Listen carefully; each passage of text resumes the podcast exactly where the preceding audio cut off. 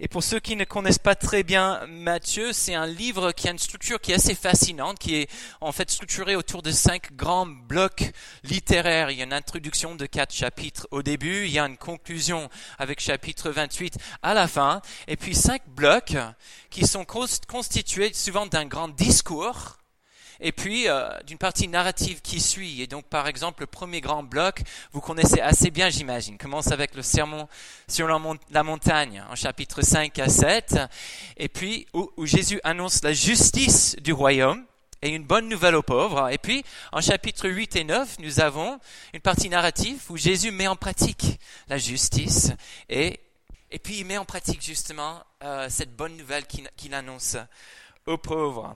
Et puis le deuxième grand bloc, c'est là où on est actuellement en Église avec ce qu'on appelle le discours missionnaire en chapitre 10, où Jésus envoie ses disciples pour aller prolonger, participer à son ministère de délivrance et annoncer la bonne nouvelle. Mais on découvre dans ce chapitre 10 que tout le monde ne recevra pas cette bonne nouvelle, ce message de paix, euh, avec joie. Et justement, Jésus commence à nous préparer pour euh, le fait que certains vont rejeter ce message, ce message de paix, le recevoir, recevoir plutôt comme une épée, ce qui va provoquer de plus en plus d'hostilité, de division et même de violence. Et on voit en chapitre 10 euh, verset 36, que Jésus prévient ses disciples du fait que l'on aura pour ennemis les membres de sa propre famille. Oui, les divisions, l'hostilité euh, se manifestera même dans les familles. Séparation entre un papa et ses enfants, une maman et ses enfants aussi, une belle-mère et sa belle-fille. Et Jésus nous prévient du fait que ce message de paix sera une source de conflit et de division. En parallèle de... Oh, excusez-moi. Donc en chapitre 11, Jésus est confronté par, des doutes à son égard.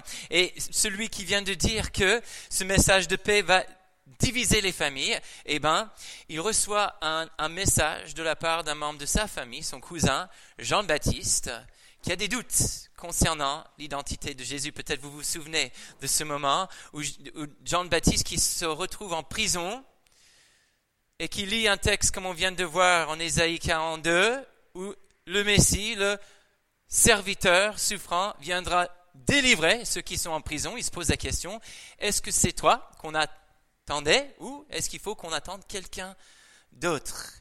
Et effectivement, même les membres de la famille de Jésus ne comprennent pas tout à fait son message, ne sont pas tout à fait convaincus de son identité, malgré les différentes preuves, malgré les miracles, les, les guérisons, malgré l'annonce de bonnes nouvelles aux pauvres et aux vulnérables, les membres de la famille de Jésus restent incertains. Et notre texte d'aujourd'hui nous aidera à mieux comprendre pourquoi pourquoi cette incertitude dans la famille de Jésus? Pourquoi cette incertitude dans la communauté qui l'entoure? Pourquoi justement cette hostilité et cette division face à un message de paix, un message de bonne nouvelle tellement extraordinaire? Petit aperçu de ce que nous allons voir dans le texte que on lira dans quelques instants. On va voir que Jésus n'est pas venu contribuer quelque chose à la religion de son auditoire, comme tout le monde imaginait. Il est venu proposer un changement de religion à son auditoire. Et nous verrons que Jésus n'est pas venu contribuer quelque chose à notre religion non plus, que Jésus vient nous inviter tous à changer de religion, et peu importe dans quel pays tu vas dans le monde si tu viens proposer un changement de religion aux habitants, cette proposition constituera pour certains, peut-être même beaucoup, une déclaration de guerre. Et surtout pour ceux qui prennent au sérieux leur religion. Ce qui était vrai en Israël à l'époque de Jésus reste encore vrai aujourd'hui. En France, ici à Grenoble, L'invitation à suivre Jésus, à accepter ses exigences, à se laisser instruire par lui afin de connaître Dieu et de vivre en paix avec lui, eh bien, pour beaucoup, cette invitation-là constituera une déclaration de guerre et donc ce ne sera pas surprenant que cette invitation soit, en fait, euh, qui ait de l'hostilité en face d'une telle invitation. Donc avec cette notion d'une déclaration de guerre en tête, je vous invite à ouvrir vos Bibles à l'évangile de Matthieu chapitre 11. Je vais lire à partir du verset 28 et j'irai jusqu'au verset 21 de chapitre 12. Donc Matthieu chapitre 11 et je commence la lecture avec le verset 28. Jean-Baptiste vient de remettre en question, au moins de poser des questions concernant l'identité de Jésus, et nous sommes dans la continuité de la réponse de Jésus à cette question, et aussi des reproches concernant ceux qui ont vu les miracles, ceux qui ont entendu le message, et qui ont quand même refusé de se repentir. Donc verset 28.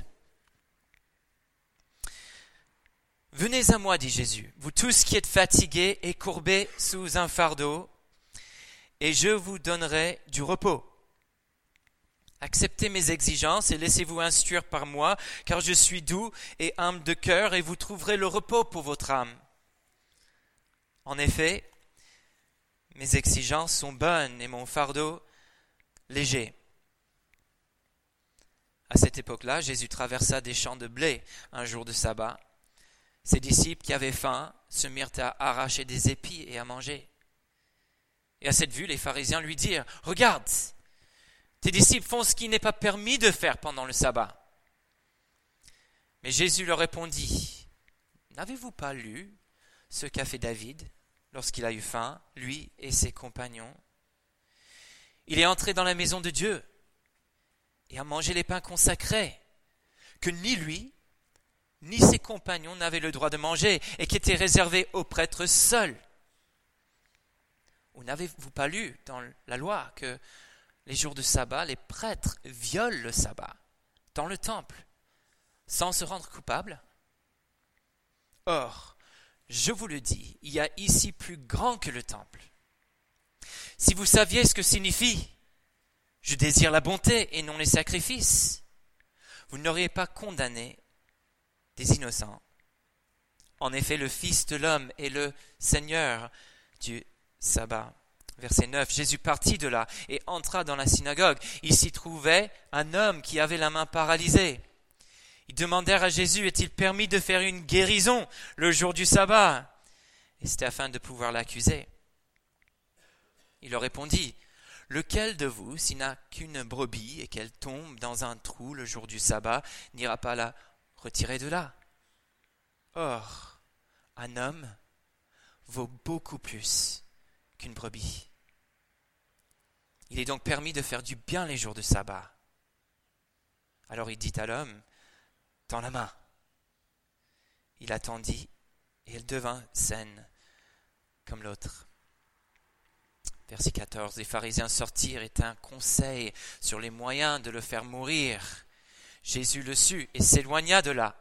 Une grande foule le suivit, il guérit tous les malades et leur recommanda sévèrement de ne pas le faire connaître afin que s'accomplisse ce que le prophète Ésaïe avait annoncé. Voici mon serviteur que j'ai choisi, mon bien-aimé qui a toute mon approbation. Je mettrai mon esprit sur lui et il annoncera la justice aux nations. Il ne contestera pas, il ne criera pas et personne n'entendra sa voix dans les rues il ne cassera pas le roseau abîmé et n'éteindra pas la mèche qui fume encore, jusqu'à ce qu'il ait fait triompher la justice. Les nations espéreront en son nom. Seigneur, j'aimerais juste remettre ce moment, te demandant de nous parler chacun, chacune. Nous avons tellement besoin de ton aide pour écouter ta voix comprendre ce que tu veux nous dire, pour nous laisser influencer et même transformer par cette parole de vérité. Merci pour ton esprit qui agit en nous, qu'il n'y ait rien qui bloque son activité parmi nous en ce moment. Et notre capacité de t'entendre. C'est ça ma prière au nom de Jésus. Amen. Voici une proposition d'idée centrale pour ce texte que je viens de lire. Jésus nous invite à changer de religion. Il nous invite à changer de religion. Ce qui constitue, surtout pour ceux qui prennent leur religion au sérieux, une déclaration de guerre. Trois points pour développer cette idée. Dans la nouvelle religion de Jésus, c'est Jésus qui fixe les règles. Deuxième point, dans la nouvelle religion de Jésus, les vauriens les plus vulnérables ont une grande valeur. Et puis dans la nouvelle religion de Jésus, toutes les nations sont les bienvenues. Mais avant de nous attaquer au premier point, j'imagine qu'il y en a certains parmi vous qui se posent une question. Nicolas, tu utilises ce mot religion. Qu'est-ce que tu mets derrière? Ce mot Qu'est-ce que ça veut dire pour toi Justement, parce que c'est un, mot qui pose problème. Et qu'en général, qu'on n'aime pas trop. Eh bien voilà mon explication de ce que je mets derrière ce mot dans le contexte de ce message. J'utiliserai le mot religion pour parler de l'ensemble de croyances et d'exigences qui donnent définition à nos vies et qui donnent aussi de la direction à nos vies. L'ensemble de croyances et d'exigences qui donnent de la définition et de la direction à nos vies. Qu'on le sache ou pas, chacun de nous, chaque être humain, peu importe l'étiquette qu'il porte, a une religion. Un ensemble de croyances qui l'aident à donner définition à son existence, à répondre aux questions existentielles de la vie. D'où viens-je? Qui suis-je? Où vais-je? Que devrais-je faire? Quelle est ma place dans l'univers et dans le monde, dans mon entourage, dans l'histoire?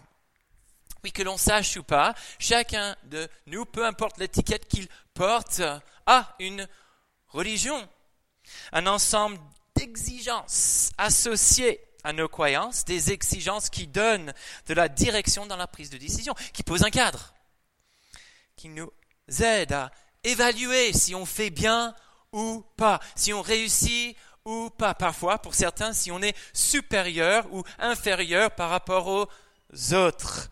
Que l'on sache, qu'on le sache ou pas, qu'on le formalise ou pas, qu'on en porte une étiquette ou pas, chacun de nous, chaque être humain, a une religion avec des croyances et des exigences qui exercent une influence dans sa vie, sur sa manière de voir, et sur sa manière de vivre. Et avec cette définition en tête, il y a une question qui se pose pour nous, qui va nous servir de question un peu conductrice. Est-ce que ma religion, elle est bonne? Est-ce que l'ensemble de croyances et d'exigences qui dirigent et qui définissent ma vie, est-ce qu'elles sont bonnes ou pas? Ce qui vous l'apporte à une autre question, comment est-ce que je peux savoir? Et heureusement, dans notre texte, nous avons une réponse très très claire à cette question-là. Regardez les versets 28 à 30 avec moi, où Jésus nous présente une clé pour déterminer si les croyances et les exigences de notre religion sont bonnes ou pas. Venez à moi, dit Jésus. C'est incroyable à quel point Jésus, en fait, son audace, c'est ce qu'on dit ça en français, l'audace de Jésus devant des chefs religieux, devant tout un groupe de juifs qui ont déjà une loi, la loi de Moïse, qui ont déjà leur propre Dieu, Qu'est-ce que Jésus ose dire à toute une foule de personnes Venez à moi. Vous tous qui êtes fatigués dans le contexte plus large, on comprend ce qu'il est en train de dire. Fatigués par votre religion. Courbés sous un fardeau, et je vous donnerai du repos. Acceptez pas les exigences de Moïse. Acceptez mes exigences et laissez-vous instruire par moi, car je suis doux et humble de cœur, et vous trouverez le repos pour votre âme. En effet, mes exigences sont bonnes, et mon fardeau léger. Question pour vous, est-ce que vous avez vu la clé dans ce texte? Comment est-ce qu'on peut déterminer si notre religion est bonne ou pas? Quel est le mot clé à votre avis? Le repos. Vous l'avez vu Si vous venez à moi, si vous croyez à mes paroles, si vous acceptez mes exigences, je vous donnerai du repos. Et vous trouverez le repos pas juste pour vos corps, pas juste pour vos cerveaux, mais pour vos âmes, ce repos profond, intérieur dont on a tous soif. Voici la clé. Si les croyances et les exigences de notre religion, peu importe l'étiquette qu'on porte, ne nous apportent pas du repos, si elles nous laissent fatigués et courbés sous un fardeau, alors là, elles ne sont pas bonnes. Et notre religion n'est pas bonne non plus.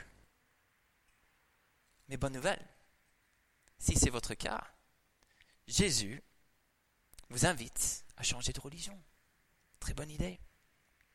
Mais attention aux chefs religieux, parce qu'ils ne lâchent pas le morceau si facilement que ça. Regardez avec moi les versets, les premiers versets de chapitre 12.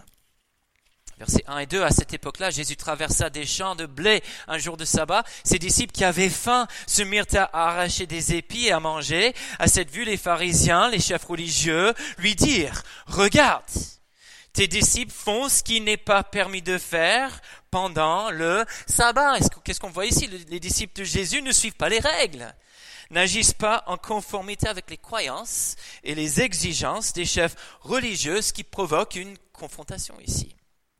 Les chefs quoi? Et apprennent aux autres à croire que nous sommes tous soumis à la loi de Moïse. C'est la loi de Moïse qui est suprême avec aussi toutes les traditions et les rites et les règles qui se rajoutent au fur et à mesure de l'histoire juive, par un ensemble de chefs religieux qui nous aident à mieux comprendre et à appliquer dans nos vies cette loi. L'exigence en ce cas concerne tout un ensemble de règles associées à ce qu'on appelle le sabbat, un jour de repos. Mais plutôt que de donner du repos, la religion de ces chefs religieux pose sur les épaules des fidèles un fardeau lourd qui est tout sauf reposant. Vous avez faim? Eh bien tant pis. C'est le sabbat. Il faut surtout pas travailler. Il faut surtout rien faire qui ressemble, même un tout petit peu, au travail. Votre brebis est tombée dans un trou, tant pis pour vous. C'est le sabbat. Aucun travail, aucun effort. Votre maison est en train de brûler. Il y avait même un principe, une loi qui était écrite, une précision. Eh bien, tant pis pour vous. Si votre maison est en train de brûler, c'est le sabbat. Pas de chance. Aucun effort, aucun travail. C'est ridicule ces exigences, mais voici la base religieuse, du reproche des disciples de Jésus. Des croyances et des exigences qui ne sont bien évidemment pas bonnes. Là, on a un groupe de gars qui ont faim, qui sont entourés par une nourriture qui est facile d'accès. Et la religion dit non, touchez pas. C'est le sabbat. Mais quelle est la réponse de Jésus dans ce texte? Il nous invite à changer de religion. Mes exigences sont bonnes, dit-il, et mon fardeau léger. Bien avant la naissance des patriarches de la religion juive, très très tôt dans l'histoire humaine, Dieu nous a révélé une vérité qui devient une base d'une bonne croyance. Quelle était cette vérité? Ce n'est pas bon de travailler sans cesse. J'imagine qu'il y a beaucoup de personnes ici qui disent Amen et qui vivent les mauvaises conséquences de ne pas respecter cette vérité. Ce n'est pas bon de travailler sans cesse jusqu'au burn-out, jusqu'à ce qu'on s'épuise, jusqu'à négliger notre propre santé, nos relations avec les proches, notre relation avec notre Dieu. Vos corps, dit notre Dieu, vos cerveaux, vos âmes ne sont pas fabriqués comme ça sont pas câblés comme ça. Vous avez besoin de repos. Et puis en complément de cette bonne vérité qui est la bonne base pour une bonne croyance, Dieu nous a proposé une bonne exigence. Quelle était l'exigence qui était bonne? Eh bien, mettez de côté un jour par semaine pour vous reposer. Et cette exigence, juste pour qu'on le sache, prédate la loi de Moïse. C'est une exigence qui apparaît dès le deuxième chapitre de la Bible. Ce qui suggère que c'est une exigence, pas pour les Juifs, mais pour toute la création. Ne vous inquiétez pas, dit-il, notre Seigneur, je suis avec vous comme un bon berger qui prend soin de ses brebis, comme un bon papa qui prend soin de ses enfants bien-aimés. Vous aurez de quoi manger, vous aurez de quoi boire, vous aurez de quoi vous habiller, de quoi vous loger. Faites-moi confiance. Dans votre semaine, une journée de repos. Et vous allez voir à quel point cette exigence, elle est bonne. Elle vous fera beaucoup de bien. Si vous saviez, dit Jésus en verset 7, ce que signifie là ici le prophète Osée, Osée je désire la bonté et non les sacrifices, eh bien vous, les chefs religieux, vous n'auriez pas condamné des innocents. En effet, c'est le Fils de l'homme qui est le Seigneur du sabbat. Je ne sais pas si vous avez suivi la logique des versets 3 à 5. Je commence à voir des personnes qui ont besoin d'un peu plus de repos. c'est pas grave, hein Reposez-vous. Reposez-vous. Et dans les versets 3 à 5, Jésus montre à son auditoire que la loi de Moïse n'est finalement pas suprême. La loi de Moïse n'a pas le mot final. On voit que le roi David, par exemple, n'a pas respecté l'eau la loi. À un moment donné, quand il avait faim, et il n'est pas reproché pour cela. Les prêtres non plus. En fait, tous les sabbats, les prêtres, selon Jésus, violent le sabbat en rendant service à Dieu dans le temple sans se rendre coupable. Et si on a une première déclaration de guerre dans les versets 28 à 30 de chapitre 11, voici une deuxième quand Jésus dit en effet le Fils de l'homme est le Seigneur du sabbat, qu'est-ce qu'il est en train de dire à ses chefs religieux? C'est moi qui fixe les règles. C'est moi qui désire la bonté et non les sacrifices. C'est moi qui donne du repos et qui vous délivre de vos fardeaux.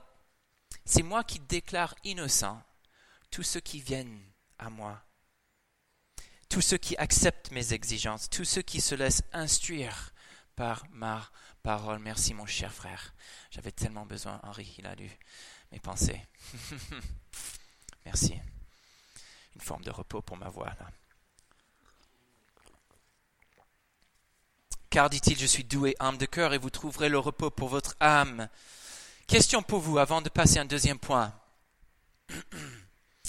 Qui sont les chefs religieux dans vos vies. Hein.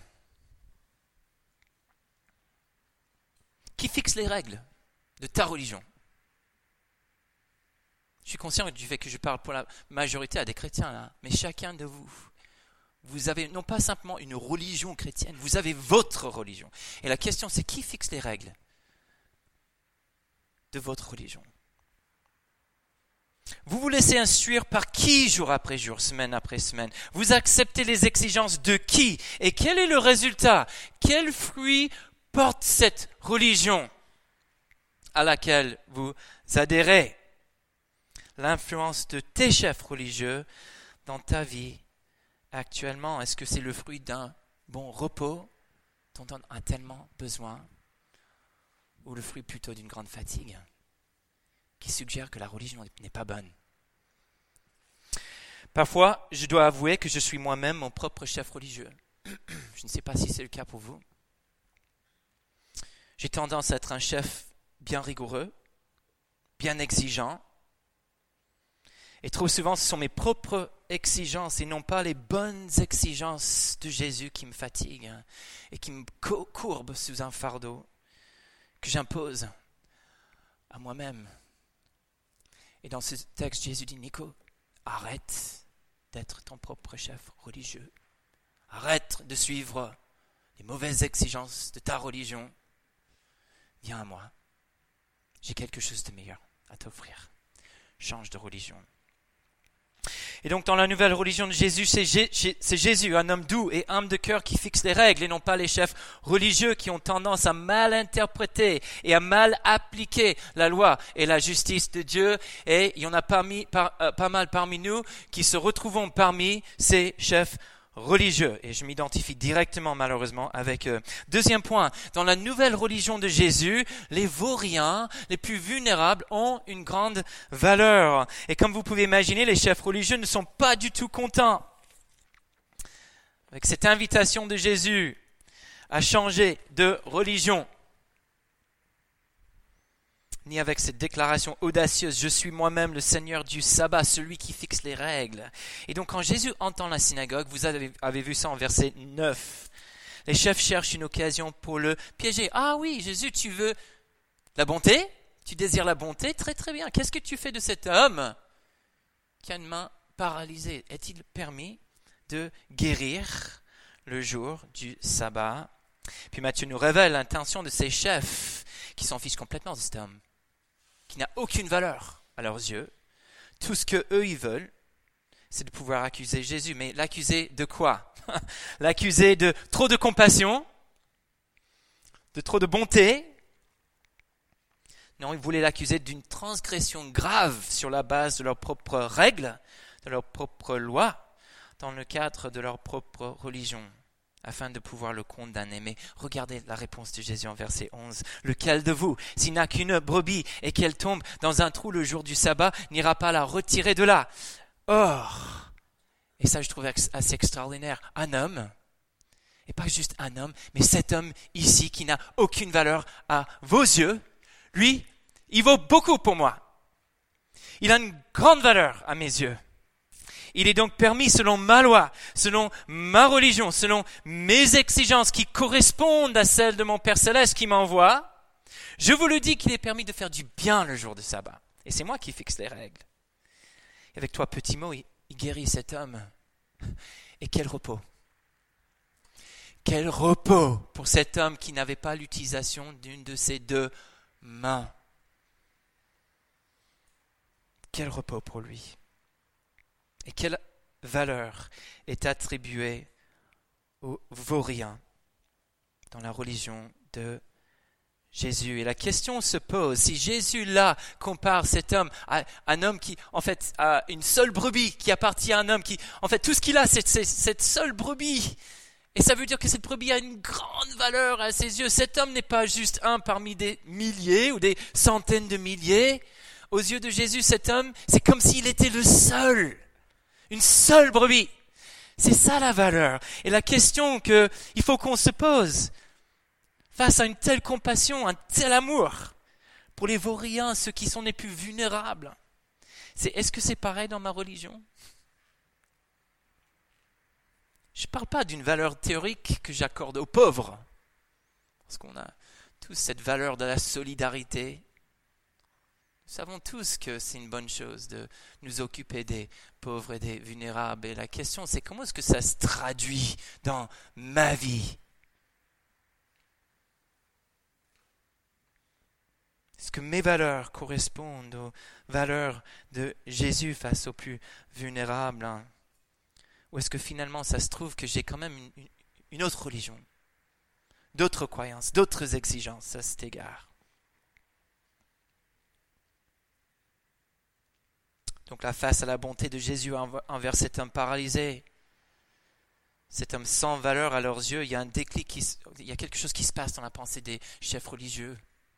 Ils disent, tiens, ça va dans le mauvais sens là. Ils commencent à comprendre, je pense, quelque chose qui soupçonnait depuis un bon moment. Si vous suivez un peu l'évolution dans l'évangile de Matthieu, on voit que les, les pharisiens, les chefs religieux comprennent de mieux en mieux ce que Jésus est en train de dire. Et ici, c'est comme s'il y a un déclic. Jésus n'est pas là pour contribuer quelque chose à leur religion. Jésus invite le peuple à changer de religion. Sa vision de Dieu et de l'être humain, y compris les plus vulnérables, ses exigences ne sont pas conformes à leur vision de Dieu et de l'être humain et à leurs exigences. Et donc, qu'est-ce qu'on voit en verset 14 Est-ce que vous voyez ça ici?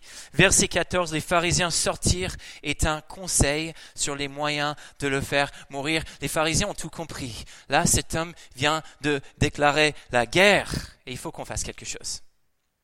C'est première annonce de l'intention des pharisiens de tuer Jésus dans l'évangile de Matthieu.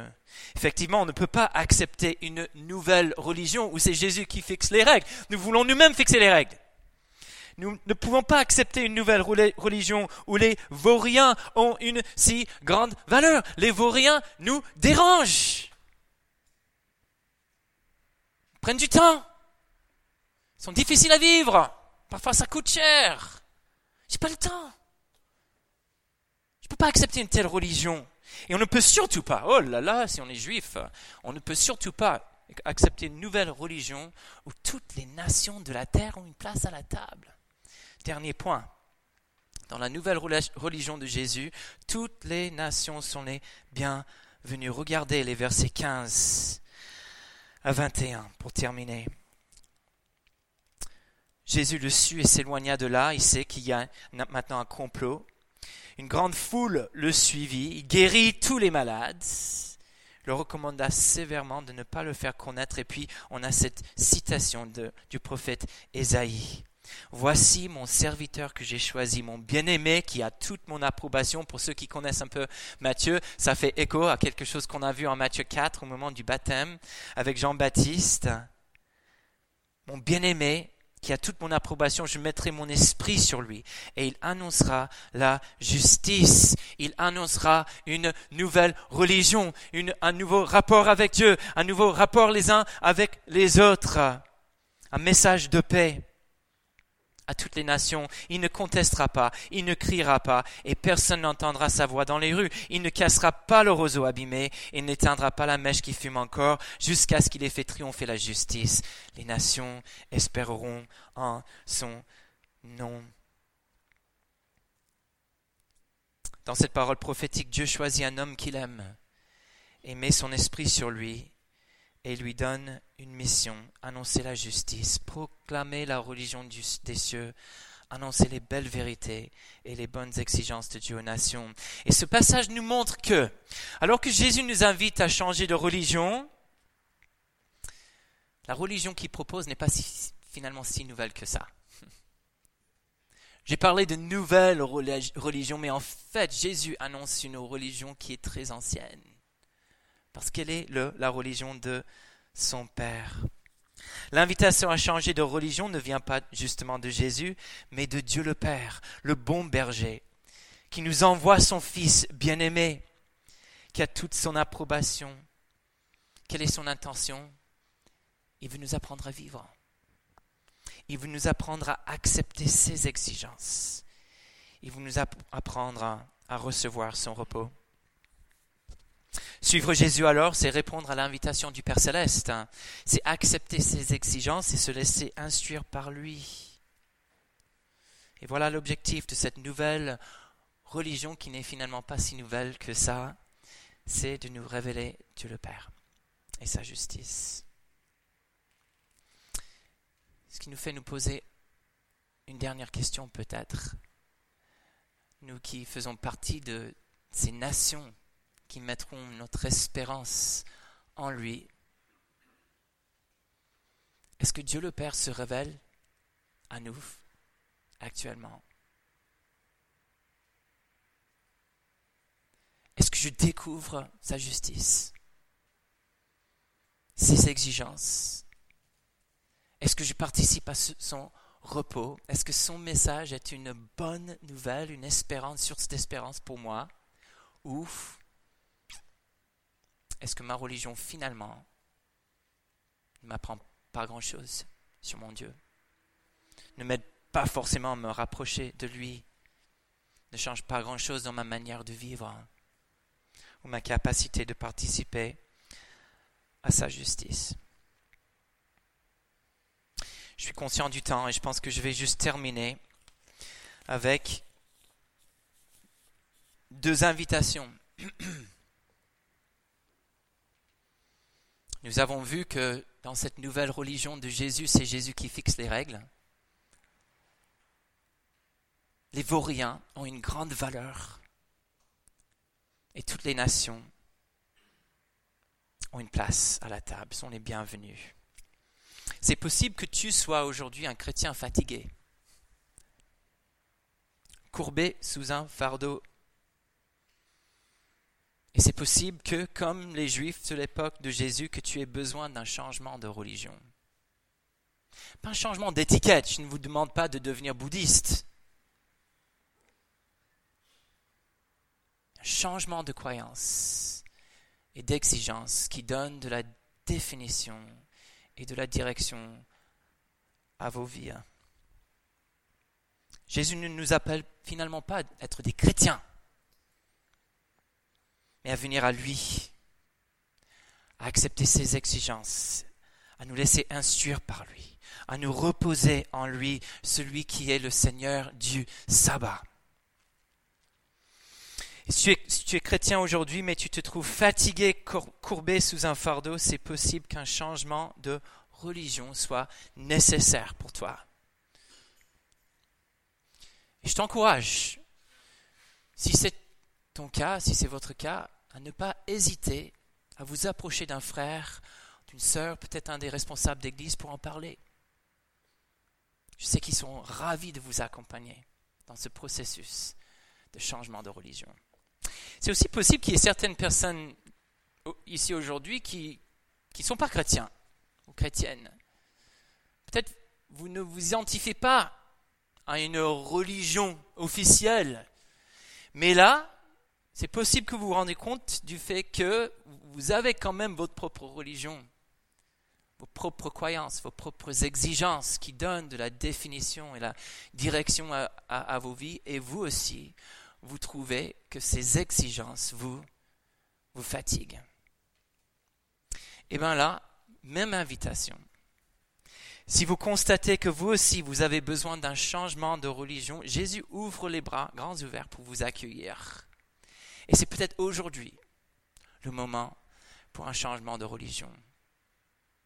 Et je sais que les responsables d'église, les frères et sœurs qui sont là seraient bien contents de parler avec vous, avec toi, comment faire pour suivre Jésus, pour qu'il soit pas simplement le Seigneur du sabbat, mais ton Seigneur aussi. Avec ces deux invitations en tête, je vais terminer dans la prière.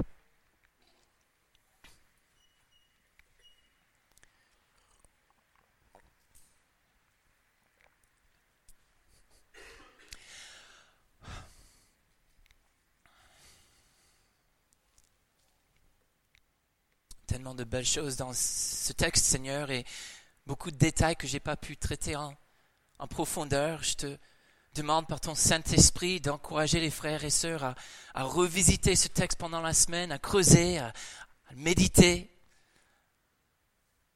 à te laisser de la place pour venir parler, clarifier.